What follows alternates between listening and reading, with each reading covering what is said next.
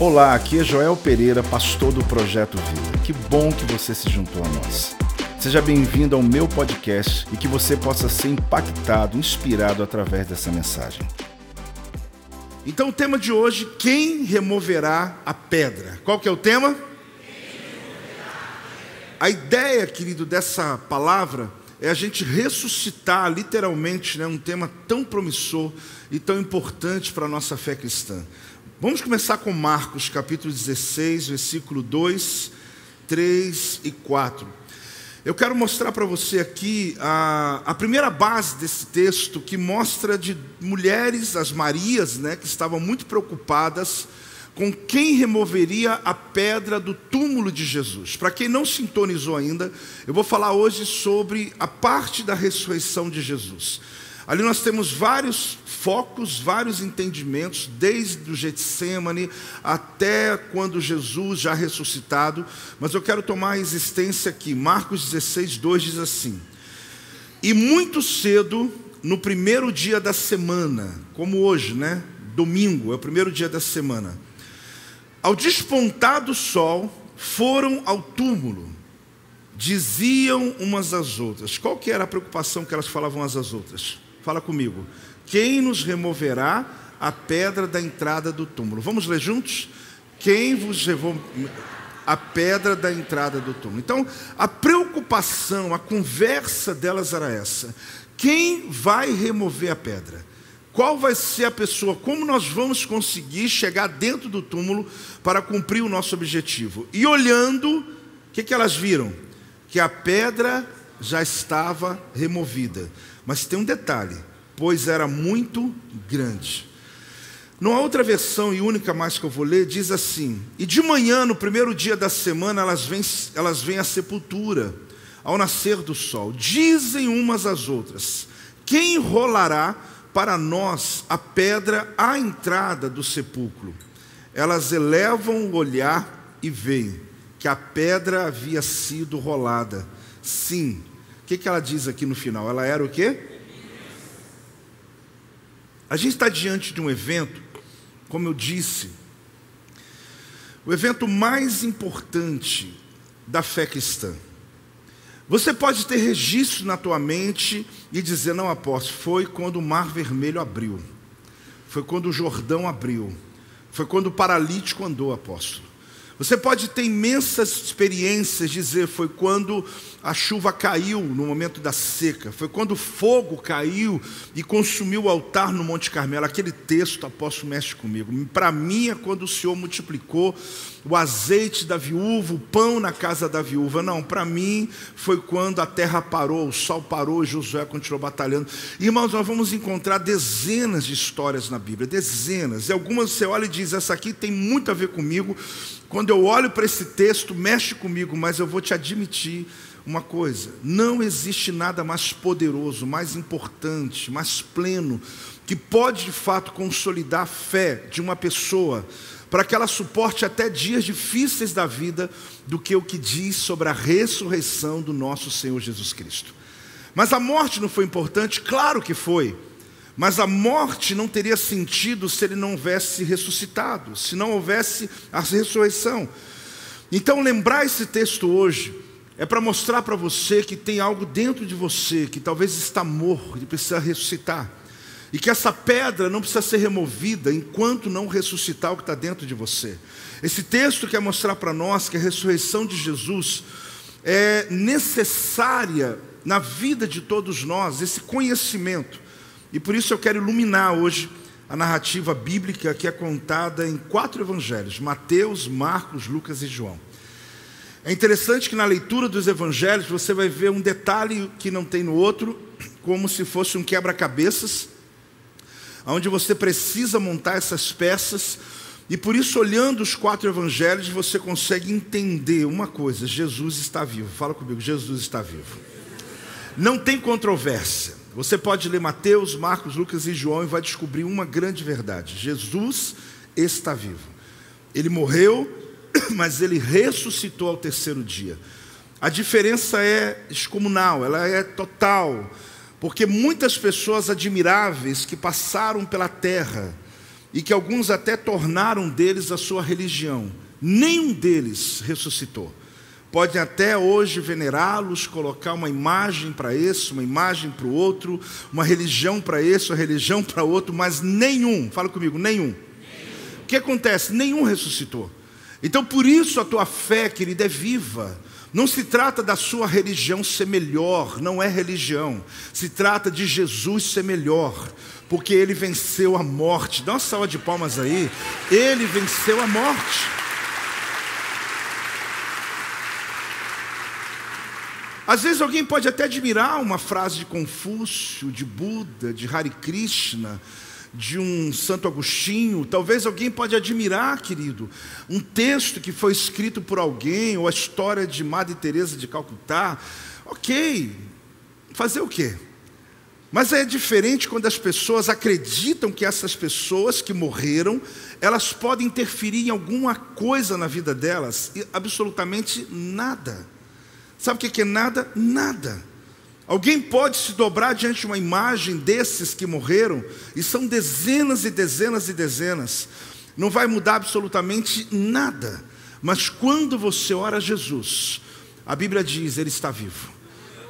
Porque você está orando a um Deus que está presente, a um Deus que está vivo, e que a história prova que ele ressuscitou ao terceiro dia, para cumprir a sua palavra e a sua promessa. Então, a pergunta que eu fiz ah, para você essa semana está no texto.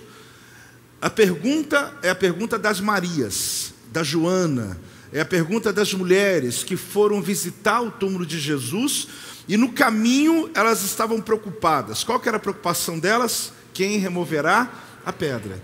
Talvez você veio hoje para esse culto com essa preocupação. Talvez tem gente em casa que de verdade você está preocupado com quem vai remover a pedra. Quem vai te ajudar com aquele documento? Quem vai te ajudar com aquela porta que está fechada?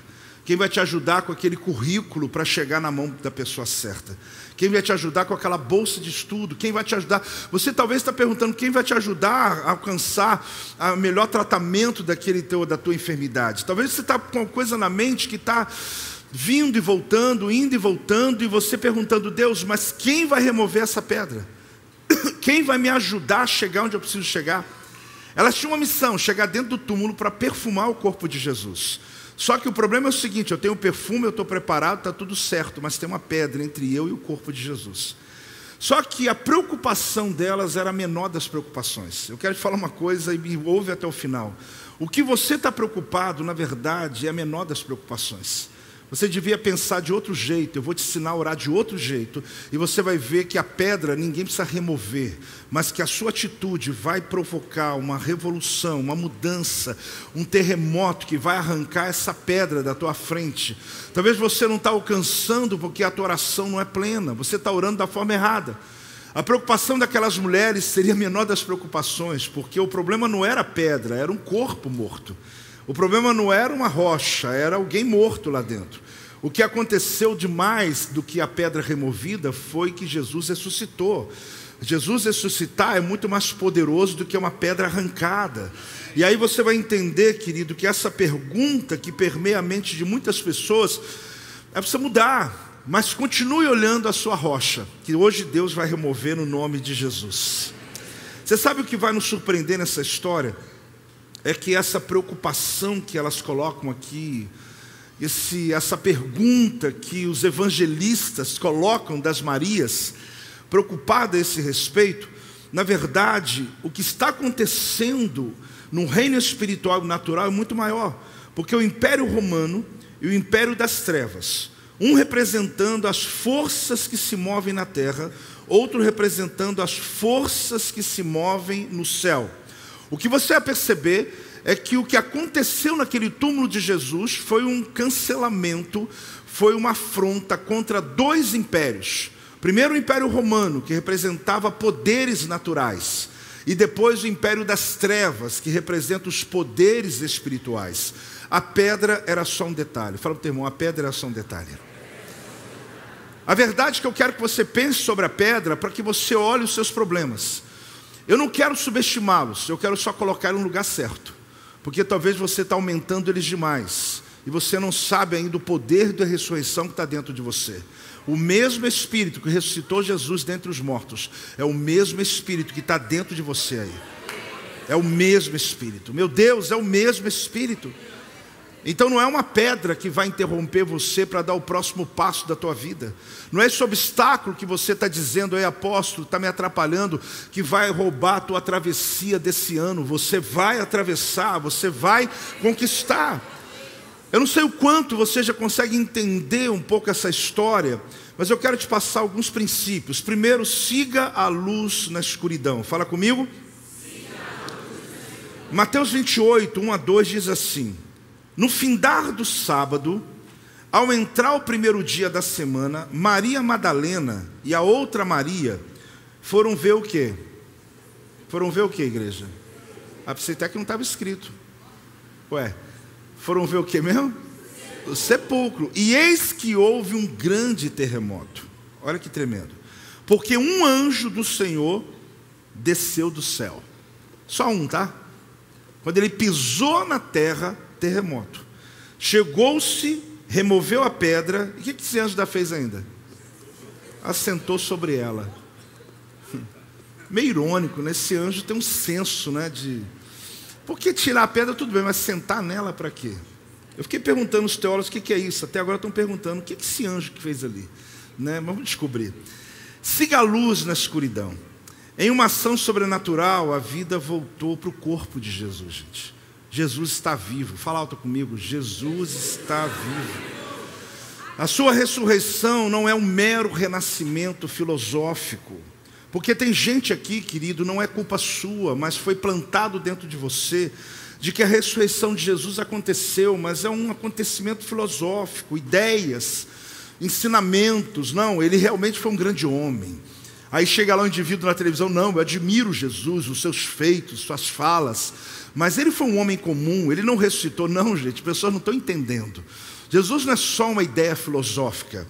Ele não só foi grande homem, grande homem inteligente. Ele não só atuou na área da psicologia, psicanálise, da filosofia, em todas as áreas. A sua fala não foi só extraordinária, mas ele foi o homem que morreu e venceu a morte. Por que, que eles querem desconstruir essa ideia? Exatamente para que você não acredite na base principal da tua fé. Porque enquanto eu admiro a fala de Jesus, eu venho no projeto Vida, ouço o apóstolo pregar, admiro a fala ali, porque ele fala o que Jesus falou, e eu vivo uma vida onde nada acontece. Jesus está morto dentro de você, são só falas, são só ideias. Mas é claro que eu tenho que saber o que Jesus falou, é claro que eu preciso conhecer a Bíblia, mas querido, o que você tem que se lembrar é que o mesmo Espírito que ressuscitou Jesus está dentro de você, pronto para ressuscitar qualquer sonho, qualquer coisa, qualquer área que está morta. Pode celebrar, pode celebrar, é o mesmo Espírito, aleluia, é o mesmo Espírito. Então, a base da nossa fé está na ressurreição de Jesus. Fala comigo, a base da minha fé está na ressurreição de Jesus. Essa ideia de desconstruir, ressignificar, de tentar explicar o inexplicável, só leva a esse ambiente filosófico, acadêmico, sem mudanças reais.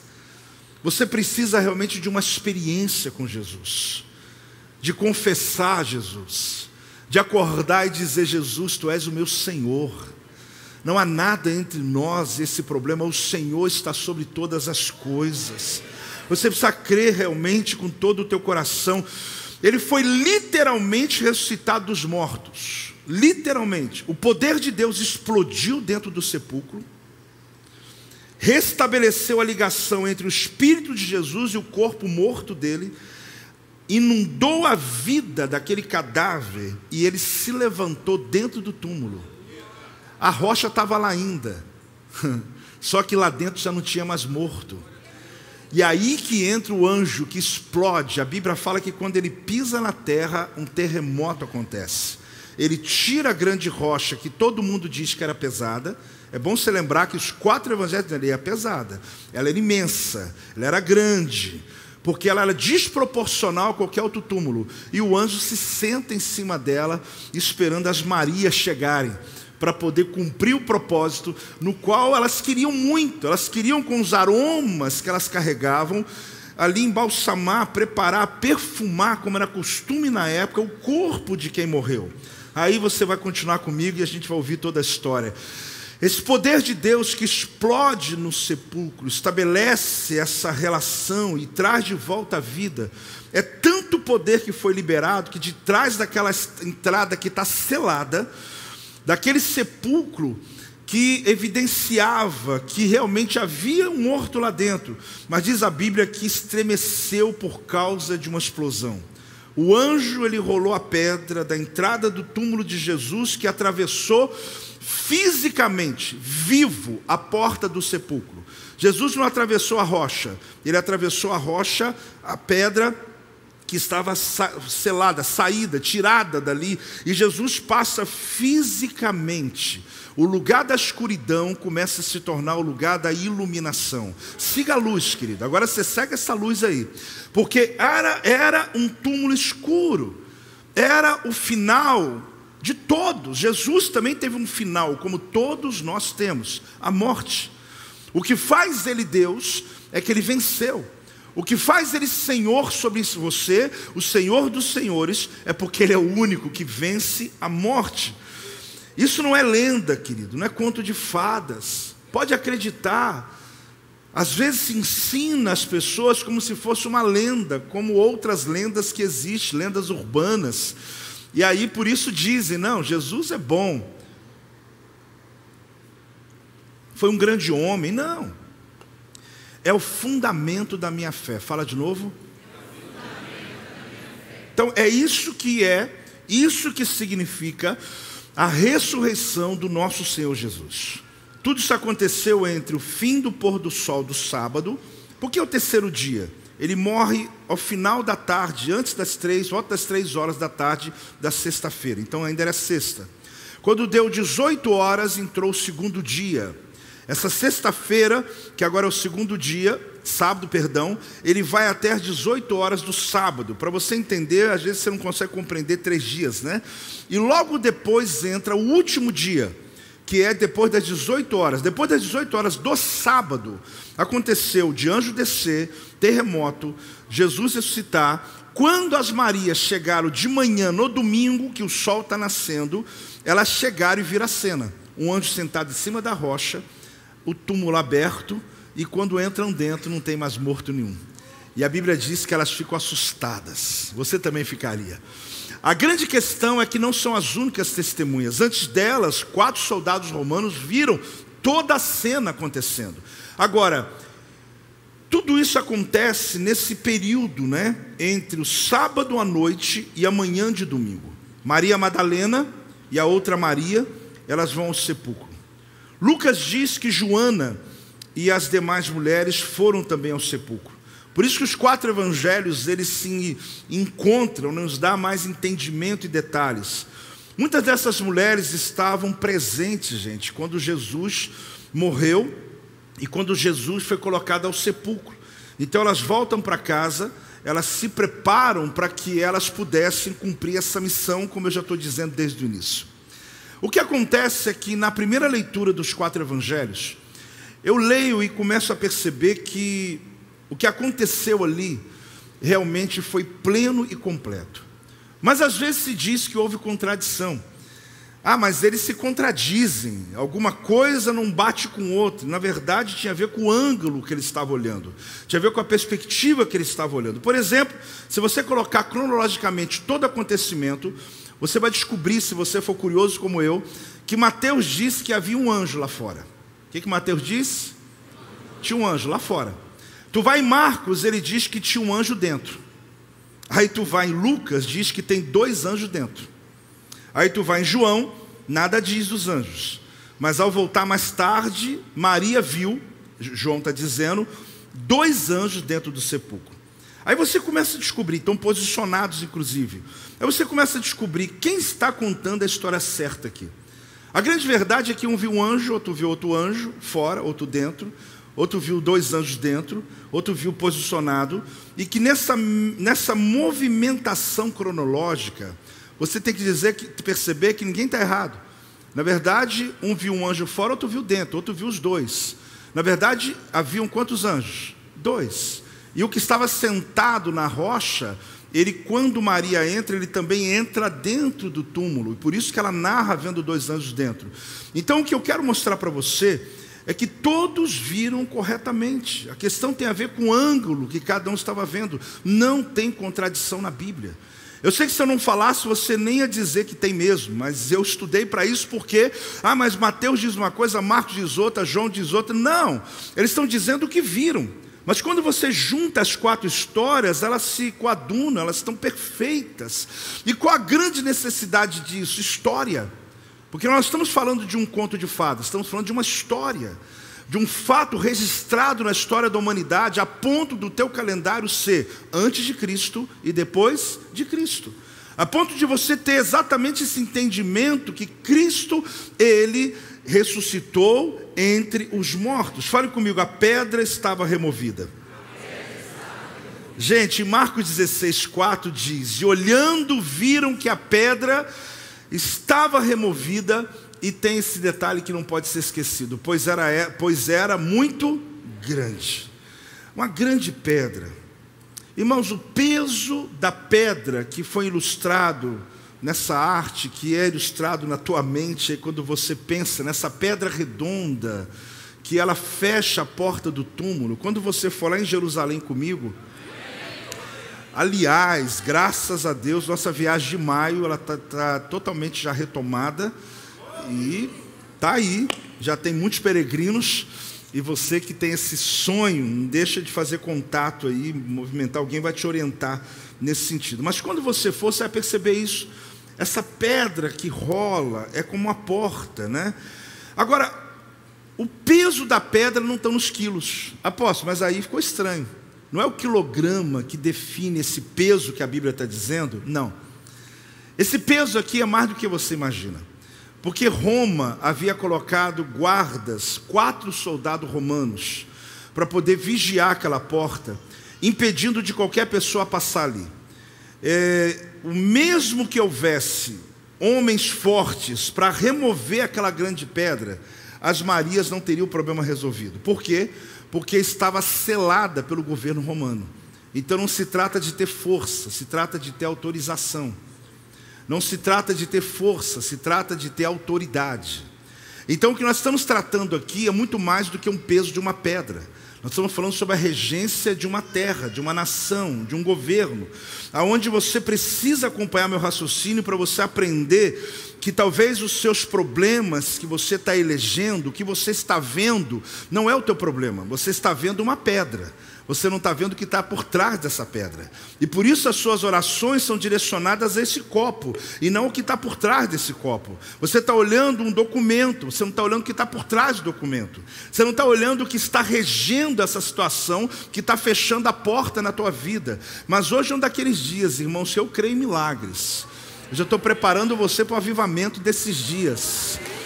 Hoje é um daqueles dias que, quando eu falo que a pedra está removida, não é só para lembrar você que Jesus ressuscitou, já seria tremendo lembrar você, mas eu quero te provar, em nome de Jesus, que essa situação que você está vendo não é a situação real, mas hoje você vai ter poder para orar, para que a regência que está escondida, aquilo que você não está enxergando, tem alguém caminhando comigo ou não?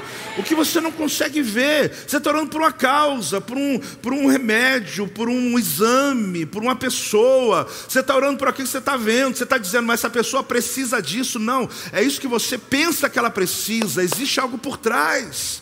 Quando Deus mostrar a você essa mensagem, ah, você vai ficar igual as Marias, perplexo porque elas olharam e viram que o túmulo estava vazio. Jesus havia ressuscitado, a pedra foi removida, e você vai ver exatamente acontecendo a mesma coisa na tua história. Pode dar salva de palmas, irmão, dá um glória a Deus aí. Ei!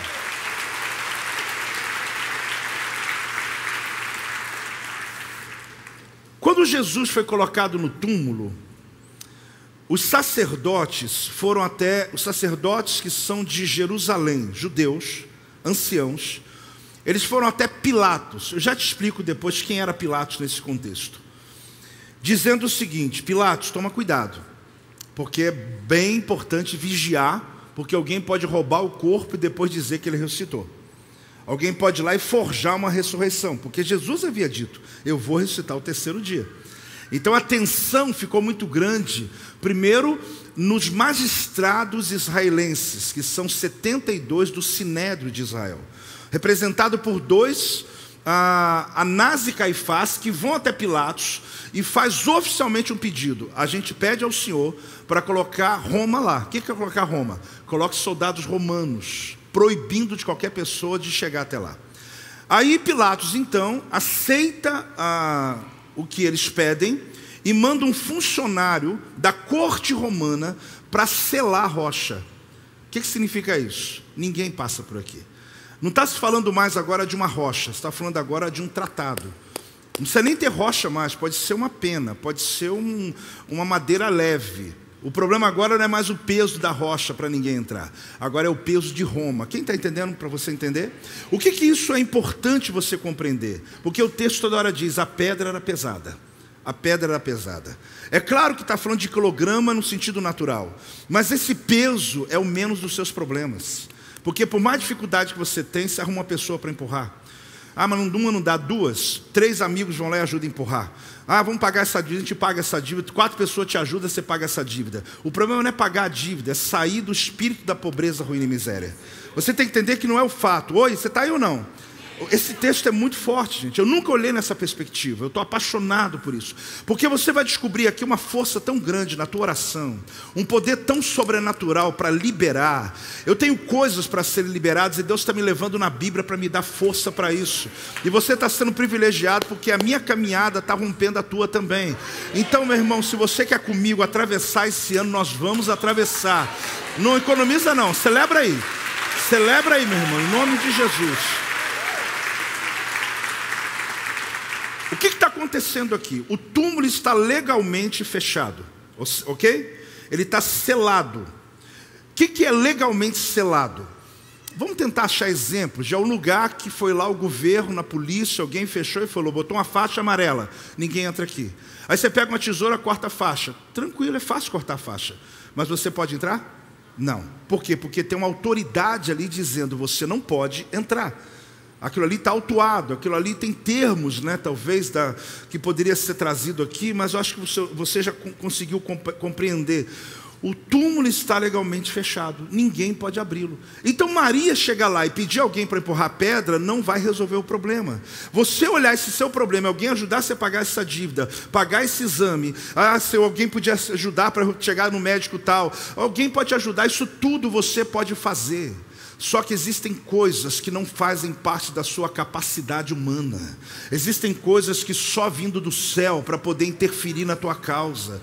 Porque essas coisas naturais só exigem teu esforço. Agora tem coisas que você pode se esforçar uma semana e não vai resolver. Você pode se esforçar o ano inteiro. Quem está entendendo, não é verdade? Você pode, eu vou cuidar da minha saúde agora e eu vou e essa doença vai sair de mim. Você pode até tentar e talvez até ter um certo êxito, mas não. O que vai acontecer é que existe existem coisas que homens fazem, mas existem coisas que só Deus pode fazer.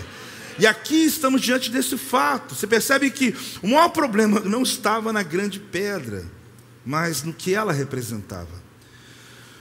Quando Jesus ressuscitou Lázaro, quem se lembra da história? Diga um amém aí. O que, que você se lembra? Vamos lá juntos. Jesus chegou diante do túmulo de Lázaro e diz para aqueles homens que estavam próximo a palavra: remova a pedra. Pronto. Aí eu posso, mas por que que lá Jesus mandou que homens removesse, ao invés de um anjo descer do céu e remover? Porque o túmulo de Lázaro não estava selado por Roma. Não havia um impedimento. Qualquer pessoa podia chegar e rolar a pedra, porque é só um túmulo. Depois que rolou a pedra, Jesus mandou Lázaro vir para fora. Primeiro tira a pedra, depois eu ressuscito. Só que Jesus não. Jesus primeiro ressuscitou. Depois a pedra foi removida. Não faz sentido ainda, mas eu vou fazer o sentido para você daqui a pouco. Só não esquece disso. Lázaro, Jesus mandou um homem, homens empurrar e depois ele mandou Lázaro sair. Pronto. Por quê? Porque aquela rocha era o único obstáculo natural que podia ser tirado por pessoas, como eu já lhe disse. Porém, só um homem podia dizer para Lázaro, para Lázaro sair do túmulo, de fato, era o Senhor Jesus Cristo. Aqui você está diante de quê? Aqui primeiro a pedra, depois a ressurreição. No caso de Jesus, não. Primeiro ele ressuscitou, depois a pedra foi removida. Aqui descobre o quê? Porque não se tratava de força, mas de autoridade. Os anjos pertencem a essa terra. Eles são cidadãos dessa terra. Eles estão debaixo da lei de Roma. Eles estão debaixo de qualquer lei que existe nessa terra, porque eles pertencem a um outro lugar. E quando eles adentram essa terra, eles não precisam submeter às leis que essa terra tem. Porque existem coisas que Deus manda o anjo, existem coisas que Deus manda poder do céu. Porque tudo na terra está dizendo que não tem jeito mais, que não tem cura mais, que não tem possibilidade mais. É hora que o sobrenatural vem e diz: agora eu entro, porque eu não estou debaixo da lei, nenhuma lei terrena, eu preciso entrar debaixo dela. Isso é o campo da fé. Está entendendo? Está caminhando ou não? Então por que, que Lázaro não precisou vir anjo? Porque a pedra não está debaixo de decreto, mas de Jesus estava selada por Roma. Não pode pode ser movida por qualquer ser humano na terra sem autorização. E o mundo espiritual obedece isso, ou seja, Deus, na Sua palavra, obedece às leis. Um anjo desce, pisa a terra, ele não é cidadão daqui. E ele vem com decretos do céu, com ordens do céu, com leis do céu. Ele simplesmente ultrapassa qualquer autoridade terrena. Ele está dizendo: aqui eu estou trazendo o que Deus mandou e não o que vocês estão crendo, não o que vocês estão vendo. Por isso que aqui, quando eu olho a ressurreição de Jesus, a pedra removida, para mim vem muito claro de que a intervenção na tua vida não será mover essa pedra que você está vendo, mas arrancar a regência que está por trás dela, impedindo que você chegue ao lugar que Deus quer que você chegue. Pode ser mais alto. Graças a Deus.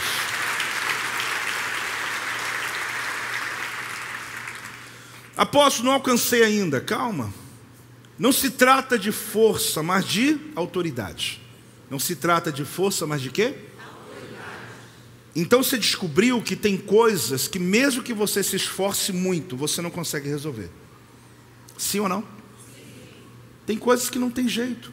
Você descobriu que, mesmo que pessoas se junte a você, pessoas te ajude com dinheiro, pessoas te ajude naquele momento, você pode até paliativamente resolver mas você não está livre completamente daquela condição. Por quê?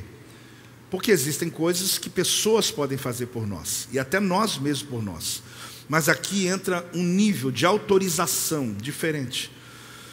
Você não obedece uma autoridade só porque ele é mais forte que você, mas pelo que ele representa. Irmãos, o anjo já te disse, ele não faz parte do território de Israel, nem mesmo da terra. Ele ultrapassa essa autoridade. Então você se lembra quando Pedro estava preso e o anjo veio e abriu as celas. Por quê? Porque quando ele chegou houve um terremoto. Porque a chegada de anjo sempre causava terremotos. E ali as celas abriram e Pedro foi andando e automaticamente as celas foram abertas. Quem se lembra dessa história? Então o que, isso significa para mim e para você? De que quando Deus interfere, você tem que tirar essa razão tua te atrapalhando, porque Deus não precisa da tua razão para agir, porque os princípios do reino não são os mesmos seus. Quando eu compreendo esse princípio, tudo muda. Porém, existem paralelos. Existe o quê?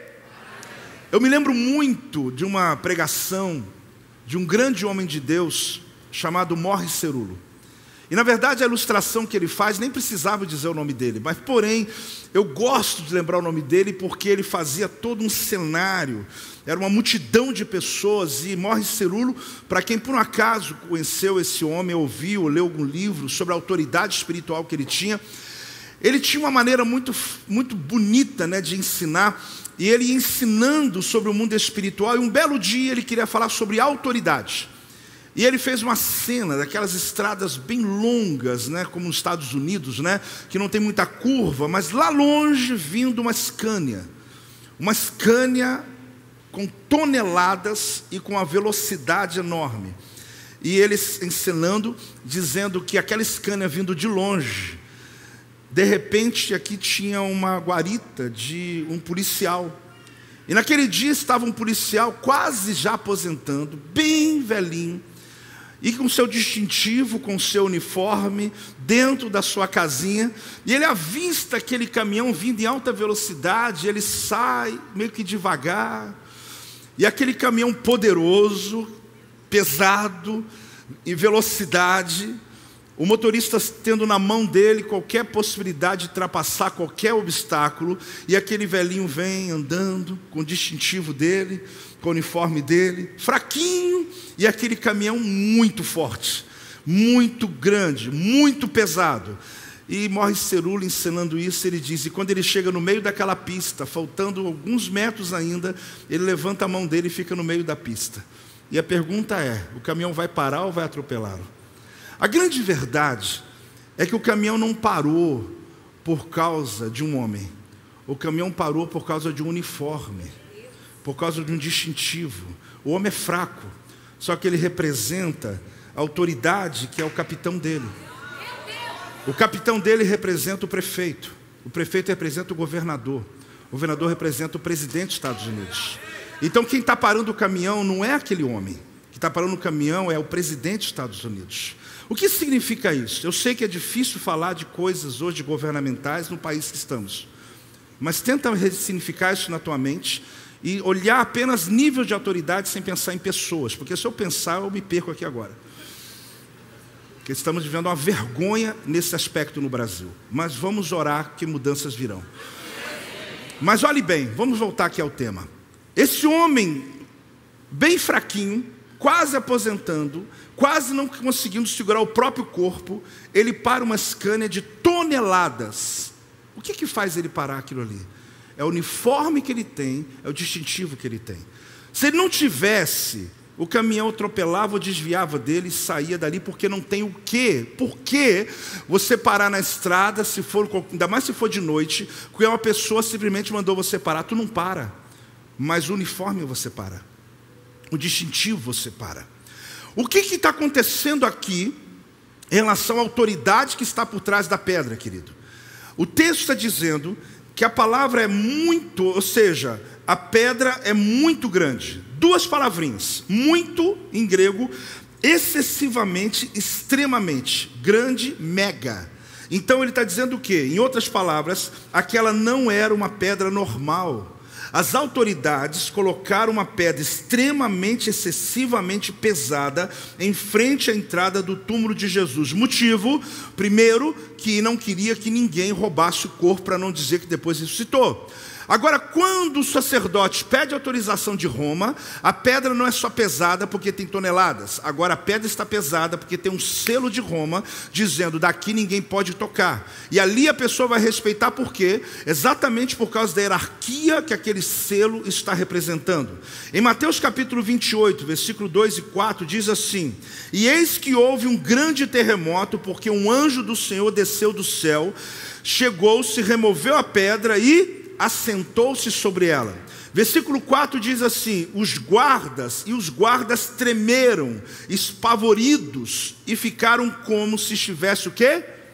Irmãos, quatro soldados romanos. Não quero valorizá-los tanto, mas estou falando de quatro soldados romanos. Estou falando de homens que eram preparados para entrar em grandes batalhas. Quando viram a cena do anjo, você imagina, Vem um anjo do céu, pisa, terremoto, remove a pedra e sente em cima delas e olha para eles. Os caras morrem, a palavra ali é como se morresse. Eles ficaram apavorados, eles ficaram sem rumo, estatalados, eles ficaram parados. Logo depois que recuperou as forças, fugiram.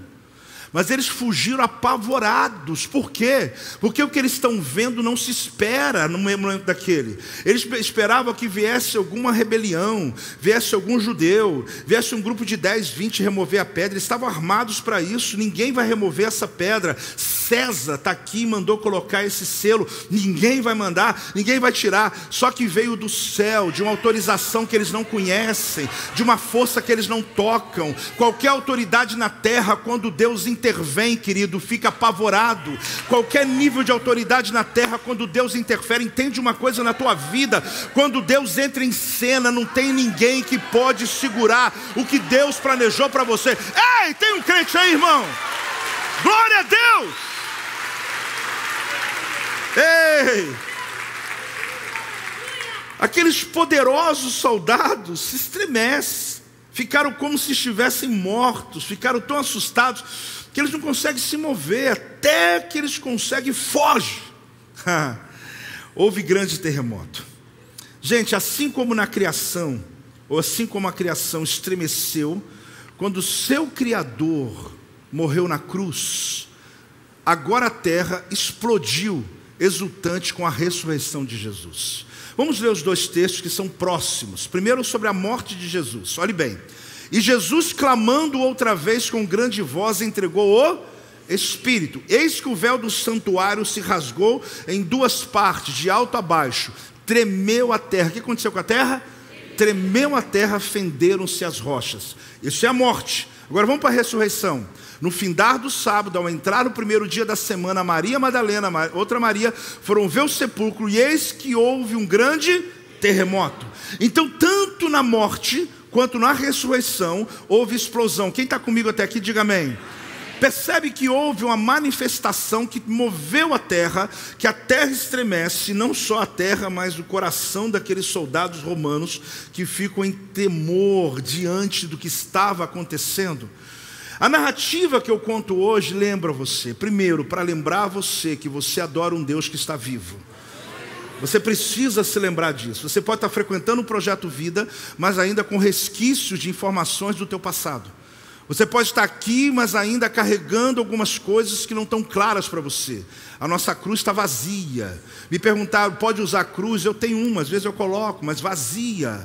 Por quê? Porque eu quero mostrar às pessoas que a cruz aconteceu sim, mas ela não tem mais o Senhor Jesus ali nela, porque eu adoro um Senhor que está vivo.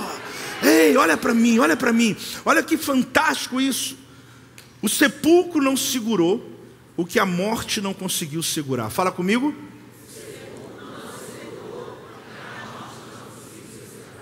Então qual é o problema?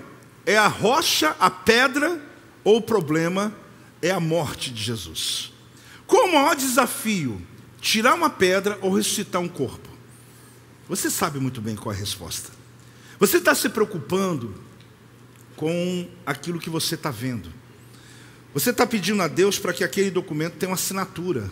Só que o problema não é a assinatura, é o que está por trás dessa assinatura. Você é muito preocupado, mas é tão simples, é só uma pessoa ler e liberar para mim aquele documento.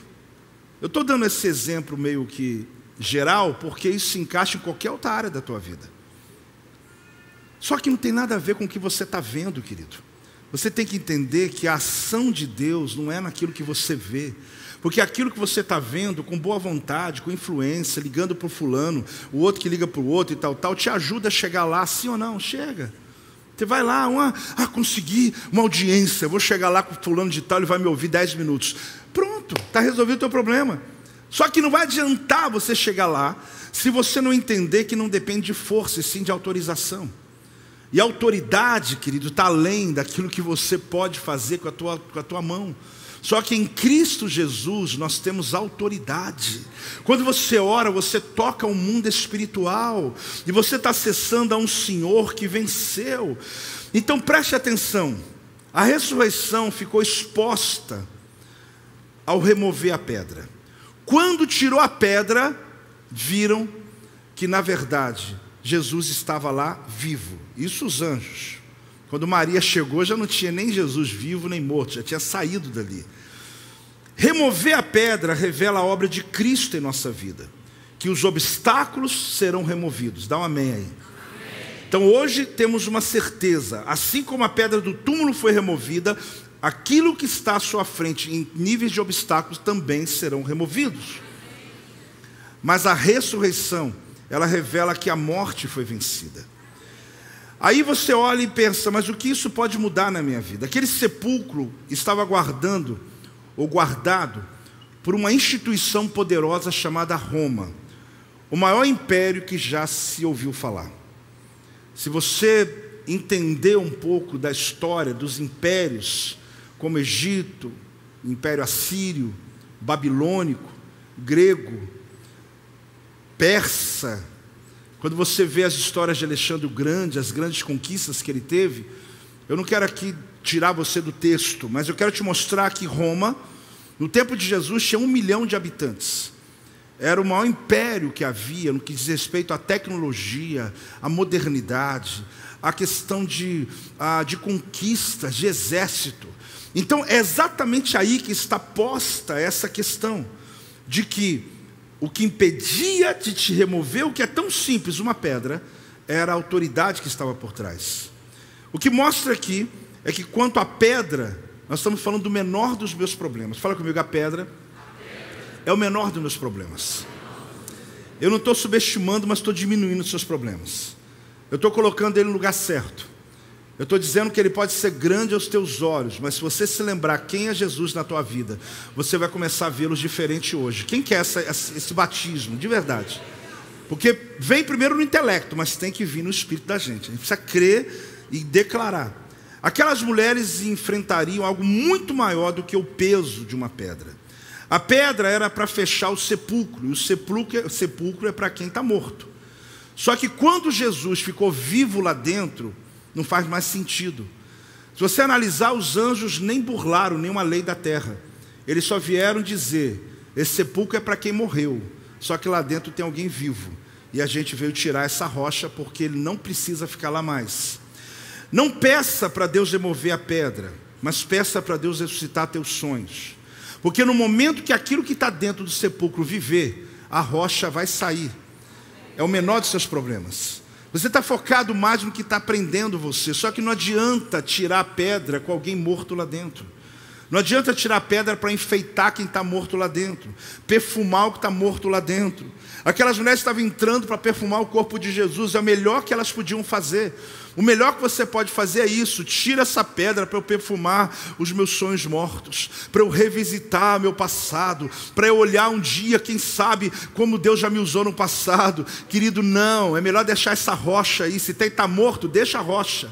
Não é a rocha que tem que sair, é o sonho que tem que ressuscitar. Porque quando o sonho ressuscitar, a rocha vai ser tirada. Tem alguém percebendo a dinâmica do reino do Espírito aqui? Eu não tenho que pedir, Deus, tira essa rocha que eu vou ser mais feliz. Vai ser nada tem um morto lá dentro, não adianta nada. Tira a rocha, olha para dentro de você. Quem está que tá aí? Uma pessoa desistida, uma pessoa morta, uma pessoa que não sonha mais. Não! Deus primeiro vai ressuscitar você dentro. Deus primeiro vai avivar você dentro. Essas três noites aqui, irmãos, eu vou estar na primeira fileira aqui.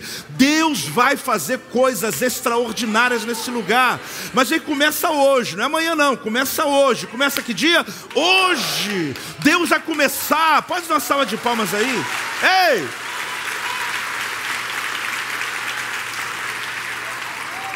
Se você entender, você vai parar de pedir o que as pessoas pedem. Você vai parar de orar o que as pessoas estão orando. Porque estão focadas apenas no que estão vendo. Só que você precisa entender, querido, que não há possibilidade, não há necessidade de abrir um túmulo para ver corpo morto apodrecendo lá dentro. Mas quando o que está dentro ressuscita, a pedra é o menor dos problemas porque aí a pedra não tem legalidade mais, ela está ali só para quem está morto, ressuscitou. Eu estou explicando duas, três vezes, você está entendendo ou não? Porque quando eu orar, eu preciso muito que você entenda isso. Que você precisa lembrar daquilo que está morto, precisa ressuscitar, precisa lembrar daquilo que foi arrancado de você, sonhos que foram tirados de você, precisam ser devolvidos. Esquece a pedra, o anjo tira, esquece a pedra, Deus vai tirar. Você só precisa orar para Deus e avivar você, Deus me aviva aviva aqui dentro. Eu quero ter prazer de novo, eu quero buscar a tua presença, eu quero ser usado por ti, eu quero sonhar, eu quero olhar para a vida com alegria. Aviva aqui dentro, mas e a pedra? Esquece a pedra, a pedra Deus vai tirar, meu irmão. A hora que ele vê tudo avivado aí dentro, duvido que a pedra vai continuar. O que Deus me mostra nessa palavra é que nenhuma pedra vai segurar. Fala comigo, nenhuma pedra vai segurar. A chave dessa mensagem está no fato de que não é o que está aparecendo que precisa ser removido, mas é preciso um avivamento do que está morto em você. Eu, quando eu olho esse texto dessa perspectiva, eu olhava, eu falava, Deus, por que eu nunca vi isso antes?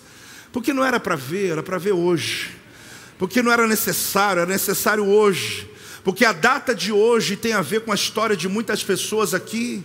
A data de hoje tem a ver com o momento de muitos que talvez até um ano atrás, dois anos atrás, nunca estaria dentro de uma igreja. Mas Deus colocou você num lugar de vida para mostrar a você que Ele pode fazer uma obra poderosa. Que esses meses desse ano da travessia, nada vai interromper a tua travessia. Mas tem um obstáculo, tem uma rocha, tem uma pedra. Eu já te ensinei, querido, não preocupe com ela. Você está fazendo muita força para tirar a rocha, para mostrar alguém morto lá dentro. Maria, o máximo que elas podiam esperar é alguém ajudar a remover a rocha. Só que Deus nunca faz o teu máximo, Ele faz o que Ele quer fazer. Elas chegaram e ficaram surpresas, porque a rocha estava até removida, porque isso não era o mais importante. O mais importante foi quando elas chegaram lá dentro. Quem quer continuar ouvindo para a gente orar? Jesus está morto dentro de muitas pessoas não há o que remover, porque vai ser muito podre se remover. Tirar a rocha, tirar a pedra de túmulos que Jesus está morto, de que pessoas não estão sonhando, casamentos que não têm futuro, famílias que já desistiram, pessoas estão sobrevivendo, trabalham só para sobreviver. Não precisa tirar essa rocha. Essa pedra está até te protegendo. Está até bom essa rocha, porque ninguém sabe o que está aí dentro. Mas quando aviva, quando os sonhos vêm, quando projetos, você é empresário, Deus está colocando projetos que Deus vai te dar prosperidade.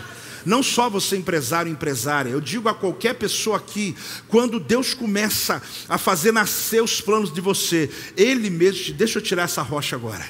Porque quando Ele abrir, você vai dizer: Uau! Não tem nada morto dentro desse túmulo, só tem vida dentro dele. Ah, sonhos ressuscitados dentro dele. Amado, a rocha está te protegendo, até que tudo esteja morto, está te protegendo. Até que as coisas não estão resolvidas, deixa a rocha. Pelo menos eles disse: Eis um túmulo e um morto lá dentro. Mas quando abrirem, e ver o que Deus está fazendo na tua vida nos últimos dias, nos últimos meses, nos últimos anos. Deus quer expor para fora o que está dentro de você. Jesus vivo dentro de nós, querido, é exatamente o que o mundo precisa saber lá fora. Quando abrirem você, vão encontrar Jesus ressuscitado, aquele que transforma, aquele que muda a realidade. De fato, a pedra era muito grande. Não tem como negar isso. Pesada. Porém, o mais extraordinário é a vitória sobre a morte. Quando se diz que a pedra foi removida, lembre-se que se trata de muito mais do que uma pedra, uma rocha. É assim igual aos seus problemas.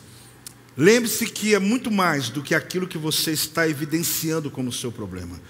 Haviam camadas de resistência, haviam camadas de. E que camadas eram essas? Eu quero te explicar quais são essas camadas. Eu preciso de seis pessoas aqui na frente, por favor. Os que estão aí na frente já pode vir no já. Vem Crismar, vem Cid, vem Rafael. É porque não vem, eu tenho que chamar nome, né? Vem Lara. Quer que eu chame teu nome? Acho que já vieram aqui já. Então tá. O primeiro, fica os seis aqui. O primeiro vai ficar aqui, ó, onde eu estou. Fica os seis, vem só um. O primeiro está aqui. Então quem que você representa? É que aqui não está o desenho da rocha, mas pensa essa rocha aqui. Ó. Essa rocha é o que estava prendendo o, o túmulo, estava fechando o túmulo. A preocupação das Marias está aqui nessa rocha. Só que elas estavam enganadas, porque esse era o menor dos problemas delas. Aqui nós temos primeiro os soldados romanos que estão aqui guardando, quatro soldados guardando fisicamente, para ninguém se aproximar. Vencide.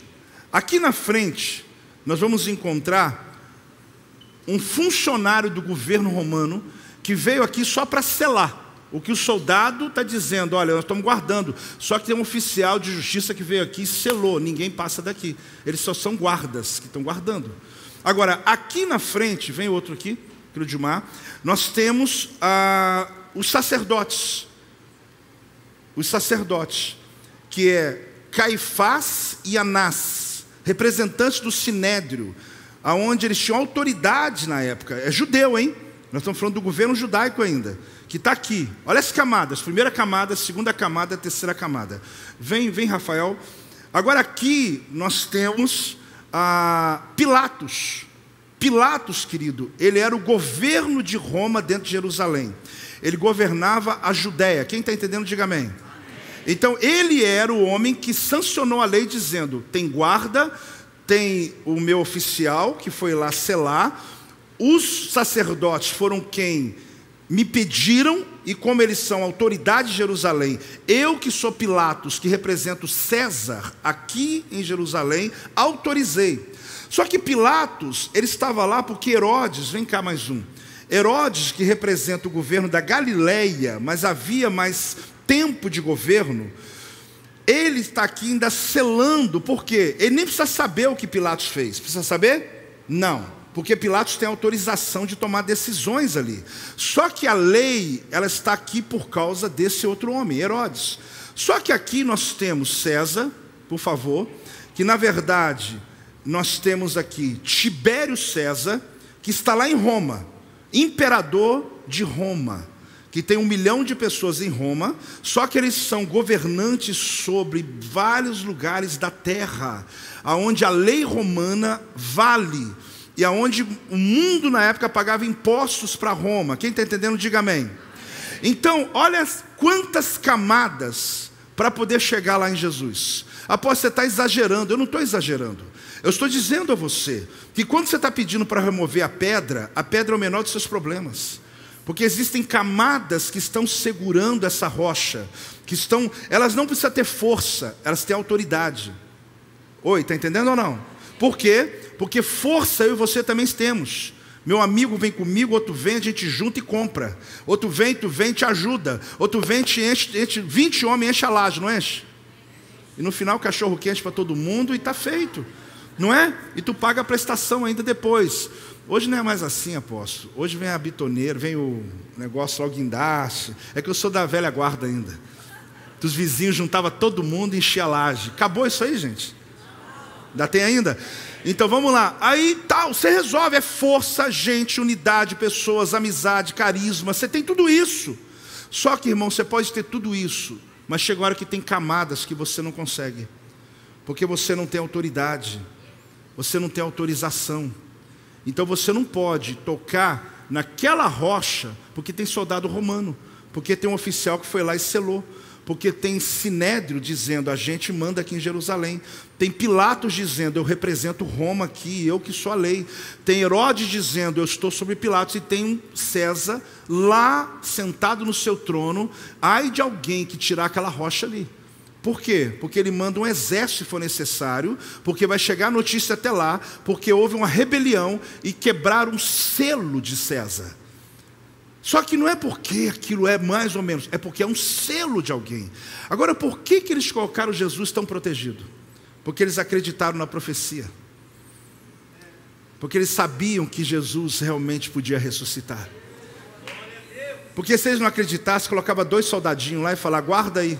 48 horas, não ressuscitou, a gente acabou e diz o povo que acabou. Não, eles realmente selaram em camadas. Mas veio um anjo do céu. Vai ficando de pé já, irmão. Vai ficando de pé. Veio um anjo do céu, entendeu, Cid? Você tem que entender. Isso você está entendendo ou não? Isso aqui não é nada lúdico. Eu estou te mostrando o que a Bíblia me ensina. Aí vem um anjo do céu, gente. Ele não desconsiderou as forças. Ele sabe de César. Porque o mundo espiritual conhece os governos da terra, sim ou não? Conhece. Só que eles não pertencem a esse governo. Quando você ora ao céu, querido, eles estão fora desse governo. O império das trevas estava selando. O império romano estava selando. Só que veio um anjo do céu. Lá no inferno, Jesus morreu e estava tendo festa. Outro dia a gente prega esse texto de novo, eu gosto muito de falar. Quando Jesus entrou no inferno e quebrou todos os obstáculos, venceu a morte. A gente, olha, esse é um texto que a gente pode pregar cem vezes, a gente na hora vibra, porque é fantástico, eu amo. Mas hoje não estou precisando pregar sobre isso, só lembrar você que lá no inferno estava tendo festa, porque mataram Deus, mataram Jesus, acabou tudo, perdeu. Lá em Roma tem uma ordem que está começada lá na rocha É uma pedra. Para quem está vendo é só uma rocha. Mas lá do céu eles estão vendo: tem César, tem Herodes, tem Pilatos, tem o Sinédrio, tem o oficial de justiça e tem quatro soldados romanos. Como é que a gente faz isso? O anjo desceu do céu, querido. Quando ele pisou, veio um terremoto. Aqueles soldados que estavam lá apavoraram, porque eles já estavam esperando o quê? Qualquer rebelião na terra. Podia vir cem homens Podia vir lá os, os macabeus, macabeus não é dessa época, podia vir lá os, os zelotes, os zelotes que ficavam revolucionários, vamos lá arrebentar tudo. Eles estavam os quatro soldados romanos prontos para poder dizer: aqui ninguém entra. Agora, quando o anjo do céu, meu irmão, aí veio, o oficial de justiça veio lá, o sinédrio, todo mundo ficou desesperado, porque a notícia era que a pedra foi removida. A pedra era pesada, tá, gente? Não dá para chegar assim só remover. Mas Deus mandou um anjo. Você lê sobre ele, ele era como um relâmpago. Ele era tão alto que ele se sentou na pedra parecendo cadeirinha de bebê. E ele tirou a pedra, querido. Pelo amor de Deus, entenda isso na tua vida. O que você está vendo não é o teu problema. Você está orando pela coisa errada. Porque se dentro de você avivar, a pedra é removida. Se dentro de você você acreditar, a pedra é removida. Você está preocupado com alguém remover a pedra? Eu também preocupava assim. Mas você tem que ir lá no cerne, você tem que ir lá na autoridade, porque força você já fez. Você já usou a tua força, eu também já usei minha força. Apóstolo, mas eu chamei alguém que tem influência. Eu acredito nisso. Você está tentando. Ah, mas eu falei, meu, eu estou esperando agora o outro lado da influência, irmão. Que é uma coisa. Essa autoridade na terra, quando o anjo desce, acabou porque ele vai atravessar cada camada, cada camada, cada camada, cada camada, cada camada, cada camada. Quando chegar na rocha pesada, ele remove e senta em cima dela. Quando as Marias chegaram, a Bíblia fala que elas ficaram perdidas, sem rumo. O original diz que é como alguém que chega no lugar e não sabe onde está. Você chega num lugar que você olha assim, você fala, onde eu estou? Porque o que você está esperando não é o que você vê. E você pensa até que você está na casa errada. Você pensa que foi no lugar errado eu fui no ambiente errado. Mas na verdade não, elas estavam no lugar certo, só que o que elas esperavam não é o que Deus faz. Deus ressuscita, uma explosão, Jesus ressuscita e sai andando. Aí os anjos que estavam lá, um diz que era um fora, outro que era um dentro, já te expliquei, outro que era dois, outro estava dois, mas era, todo mundo era dois. Chegou para Maria e disse: Vai, porque ele está indo para Galileia, e avisa aos discípulos que ele ressuscitou. Ah, meu Deus! Ei, pelo amor de Deus, querido. Deus está mandando dizer para você. Se você está fazendo essa pergunta, quem vai remover a pedra? A resposta está aqui. Dá uma salva de palmas ao Senhor. Pode sentar, queridos. Mas tem que ser mais alto. Pode ser mais alto, igreja do avivamento. Meu Deus.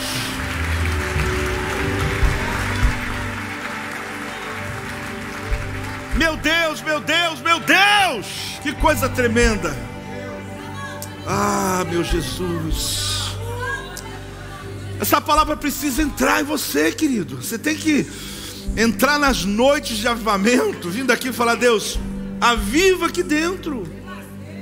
Eu estou orando errado, eu estou orando para remover as coisas de fora, eu estou pedindo para alguém me ajudar, alguém arrumar um emprego para mim, alguém pagar minha dívida, irmão, você está orando errado. Porque toda solução que você está pedindo, ela tem prazo de validade. Resolve hoje, daqui a um mês está de novo aí. Agora, quando o morto ressuscita, vocês estão entendendo ou não? Quando Deus aviva e ressuscita esse sonho que está dentro de você, ninguém segura você, não, irmão. Ninguém segura você, não, minha irmã. Ninguém segura. Ah, mas eu estava pensando em desistir. Eu também já pensei. Mas quando eu me lembro de histórias como essa, essa então, que é a história, as outras são várias, essa aqui é a história. Quando eu olho uma história dessa, eu falo, meu Deus, pelo amor de Deus, me desculpe por ter duvidado, me perdoe por ter questionado, porque o Senhor está vivo aqui dentro, o Senhor está vivo aqui dentro. Você percebe aonde que está o lugar onde Deus quer de fato fazer a obra? Olha, se você entender que você está pedindo força para Deus de uma coisa que Ele ainda não deu, porque não se trata do que está fora de você. Ah, Deus, minha casa é o inferno. Deus muda minha casa. As pessoas xingam, as pessoas, irmão, as pessoas vão continuar como elas estão. Só que você vai estar dentro dessa casa e é como se nada daquilo tivesse acontecendo, porque a tua história vai mudar a tua casa. Só que você está gastando força para Deus mudar pessoas, ao invés de pedir a Deus para mudar você. Porque, irmãos, nada mais influencia do que quando estamos apaixonados por algo, quando estamos batizados por algo. Pede a Deus, esses dias de avivamento que nós profetizamos, ele é uma travessia para a vida do nosso ministério. Hoje à noite, até quarta-feira, mas você já veio de manhã, não precisa voltar à noite. Mas hoje à noite, até quarta-feira, nós estamos profetizando de que Deus vai avivar essa igreja. Ah, mas nós já somos avivados, apóstolos. Somos, mas não o suficiente. Porque Deus quer remover as rochas. Deus quer mostrar o que está dentro de você. Deus quer mostrar o que está dentro desse lugar. Mas, irmãos, no ano da travessia, há tantas promessas liberadas sobre a nossa vida. Mas você precisa pedir. Faz um ato comigo agora. Coloca as suas duas mãos aqui, na sua barriga. Você sabe que para o judeu o ventre aqui, mesmo que nós não temos o útero, né? mas o homem não tem, mas aqui é chamado as entranhas. É onde você está profetizando, dizendo: Deus, aviva. Feche os seus olhos, fala comigo, Deus, aviva. Deus, aviva os dons. Fala, irmãos, aviva os dons. Aviva o meu chamado. Aviva o meu destino. Aviva o meu propósito. Dá, me traz alegria, Senhor. Me traz entusiasmo. Me traz engajamento me faz apaixonado de novo. Aviva, Senhor, o primeiro amor, a obra da salvação. Aviva, Senhor. Ah, meu Deus, faz a tua obra, a tua obra completa, Senhor, porque eu sei que todos ao meu redor serão tomados pelo meu testemunho. Faz vivo dentro de mim e eu sei que a rocha vai ser tirada. Eu sei que a pedra será removida. É em nome de Jesus. Amém. Dá uma salva de palmas ao Senhor. Glória a Deus, glória a Deus, glória a Deus.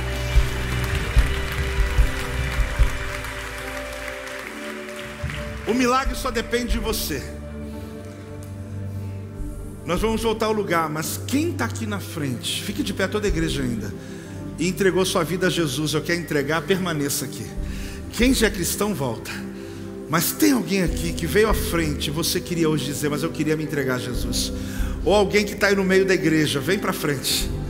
Eu preciso perguntar: tem uma pessoa, tem alguém que você veio, mas dizendo, apóstolo, eu preciso mais, eu quero aceitar Jesus como meu Senhor e Salvador. Amém. É você que eu estava esperando. Pode ficar aqui. Pode ser mais alto na igreja.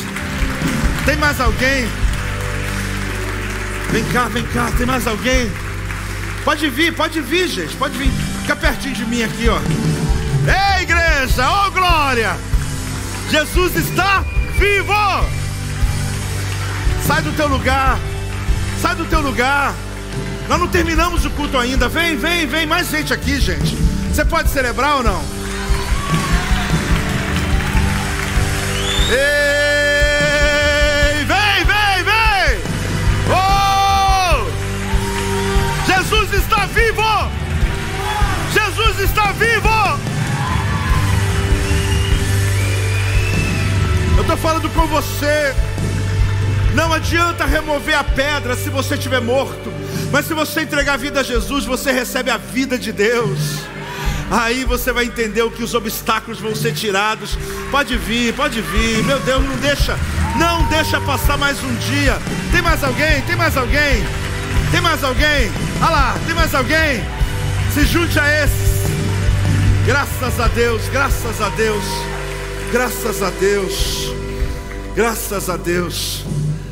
Há mais alguém? que talvez hoje se dizia, mas eu quero é remover a pedra. Eu disse: Isso não é o maior problema teu. O teu maior desafio é vivar, é receber Jesus. é tornar vivo o que está dentro de você. Aí acredite, aí Deus tira a pedra. Tem mais alguém que hoje quer receber Jesus como teu único e suficiente Senhor e Salvador? Porque é único, porque qualquer outra figura humana morreu e não ressuscitou. Jesus é o único. O meu Jesus está vivo. Fala comigo. O meu Jesus está vivo. Então nós estamos falando de uma religião nova? Não. Nós estamos falando de Jesus Cristo. Vocês que estão aqui na frente, olha aqui para mim. O que vocês estão fazendo hoje é a decisão mais importante da vida de uma pessoa. Talvez você tenha problemas que você pede muito a Deus para te ajudar. E Ele pode te ajudar. Mas o maior milagre na vida de uma pessoa, pode deixar, eu vou chegar aí. O maior milagre da vida de uma pessoa é quando essa pessoa ela decide por Cristo, gente. Esse é o maior milagre da vida de uma pessoa. Porque esse é o que vai mudar a história, que vai mudar o nosso futuro, vai mudar a nossa eternidade. As outras coisas são importantes, mas elas vão sendo acrescentadas na nossa vida. Por isso eu estou muito feliz. E essa data acho que não vai ser esquecida, não. É um feriado bem lembrado.